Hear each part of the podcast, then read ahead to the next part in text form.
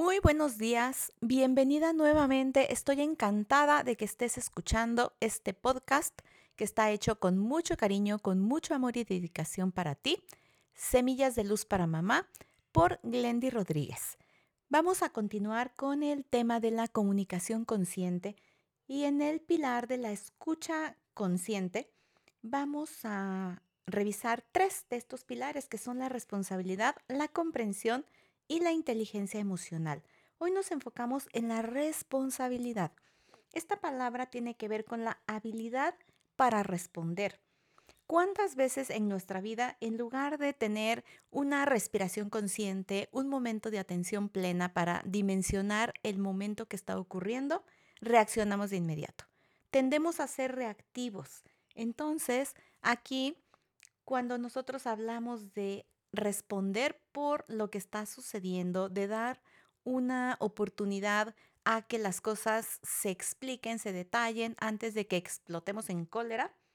Por supuesto que un requisito fundamental es la atención con todos tus sentidos a tu hijo, porque aquí para hacerlo de una manera más efectiva esta respuesta, es muy importante considerar qué es lo que se está diciendo en este proceso comunicativo, cómo se dice ¿Desde dónde? Si lo estoy haciendo desde el enojo, desde la rabia, desde la frustración, desde la ira.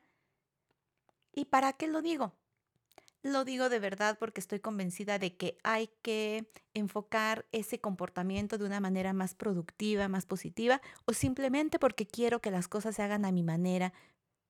Así estoy acostumbrada quizá a ser autoritaria, a no permitir que el otro se exprese, que fluya, sino que las cosas simple y sencillamente se hagan como yo he decidido que se hacen. Entonces aquí la invitación es a tener cada vez momentos más de atención, de estar en observación, en escucha constante.